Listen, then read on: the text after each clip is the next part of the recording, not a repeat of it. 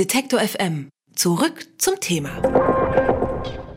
N99, der Podcast zur Frankfurter Buchmesse. Jetzt hätte ich beinahe gesagt zur Leipziger Buchmesse. N99, der Podcast zur Frankfurter Buchmesse. Hier live aus Halle 4.1, Stand N99. Deshalb heißen wir so, wie wir heißen. Zu Gast bei mir ist Heike Rübbert. Hallo. Hallo. Du bist eine Autorin, Ja. Aber du hast kein Buch auf der Frankfurter Buchmesse. Nein. Wieso bist du hier? Ja, das frage ich mich heute aus. ob sie- Nein, nicht wirklich.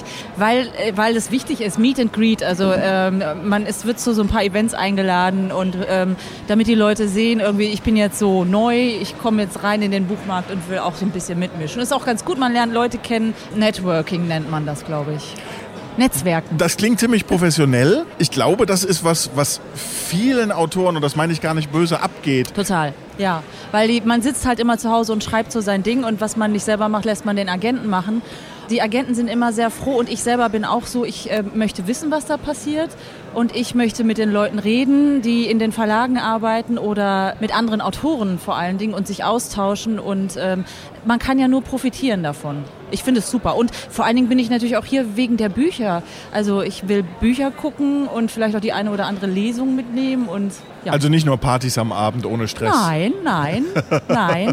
Heute Abend werde ich früh ins Bett gehen.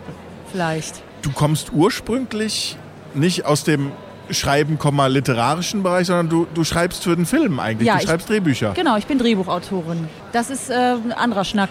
Ist es da, wo man, also sozusagen, dass du gelernt hast, dass man so professionell auch netzwerken muss, dass man sich kümmern muss um sich selbst als Autorin? Nee, da noch weniger als hier. Weil da sind die Drehbuchautoren noch mehr im, im, im Untergrund. Und ähm, weil da heißt es ja dann immer ein Film von Regisseur, bla bla bla. Von dem Produzenten von dem Film, hahaha, hast du nicht gesehen. Und ähm, da ist der Drehbuchautor, der ist äh, das letzte Glied in der Kette sozusagen. Ich stelle mir jetzt vor, du, du, du sitzt da, du schreibst einen Ja. Tatort, du schreibst eine Soko und dann gehst du hin und dann nehmen die das Drehbuch und dann sagen, oh, okay, die Schauspieler lernen auswendig, was du geschrieben Genau. hast und los geht's. Genau, so läuft das. Genau. Und wenn dann der Film gedreht wird, dann bin ich schon längst aus dem Rennen. Also bis es soweit ist, da bin ich schon längst nicht mehr da. Bleibt denn die Fassung in der Regel so bestehen im, im Drehbuch, wie sie geschrieben wurde, oder, oder zerrupfen das, weil, weil so viele mitreden Das dürfen? beides. Das, wenn man, ähm, also das, kann, das sowohl das eine als auch das andere. Also das hängt von so vielen verschiedenen Dingen ab. Das hängt ab vom Budget. Wenn der Autor äh, viel mehr Explosionen reingeschrieben hat, als das Budget hergibt, dann äh, muss das alles geändert werden. Oder wenn der Regisseur ein so großes Ego hat, dass er eigentlich das Buch lieber selber geschrieben hätte. Oder wenn das Drehbuch einfach nicht gut ist. Dann wird das alles umgeschrieben von äh, einem anderen Autor, dem Regisseur selber oder äh, manchmal auch gerne vom Produzenten. Ähm, da gab es ja auch schon viele böse Geschichten, die man da Oh gehört ja. hat, die da passiert sind. Ja, aber ähm, in der Regel äh, sollte das schon so im Großen und Ganzen sein, wie man es geschrieben hat.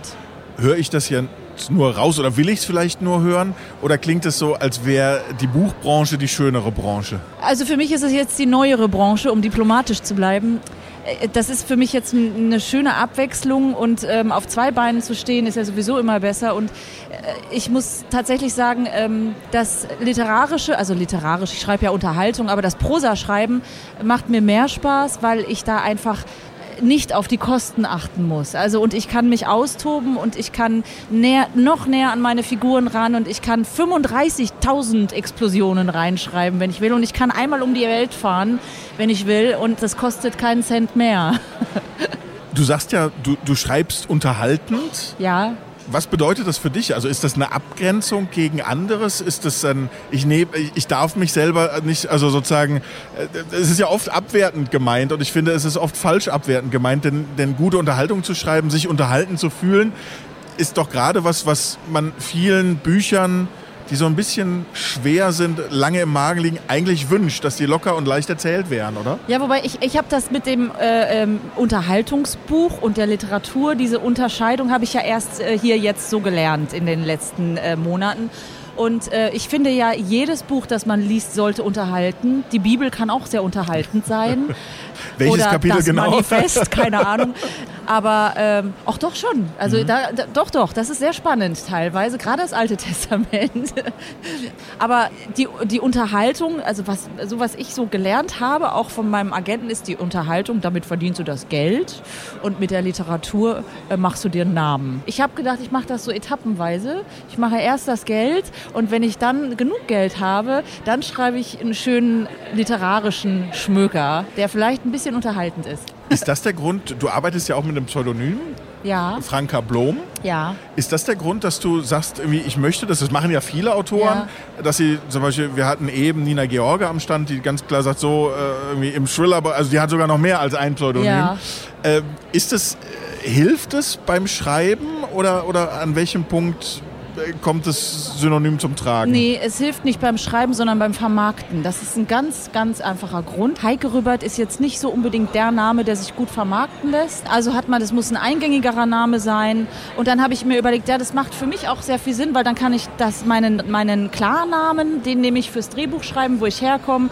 Da kennt man mich unter dem Namen. Und wenn ich dann den äh, Namen Franka Blom nehme, dann ist das Name, mit dem schreibe ich jetzt erstmal die Frauenunterhaltung, die ich mache. Ähm, und dann ist das eine ganz klare Sache, dann weiß jeder, was ist. Also es ist im Prinzip wie sich mit dem Verlag übers Cover streiten. Ich hätte lieber irgendwie einen pinken Flamingo oder auch nicht. Ist es so, ist es auch mit dem Namen, dass man dann überlegt, irgendwie, wie könnte man heißen? Ist das, Ja. ist das schön? Ist das sowas wie, wie, also wie man seinen Figuren auch Namen gibt, sich selber Genau, zu, genau, ja, ja, ja. Und wolltest du gerne Franka Blom heißen? Ja, ja, das hat, diesen Namen habe ich mir selber ausgedacht. Und es hat viele Diskussionen in, in der Familie beim abendlichen ähm, Essen gegeben. Und die Kinder hatten großen Spaß daran, mir irgendwelche wilden Namen zu geben.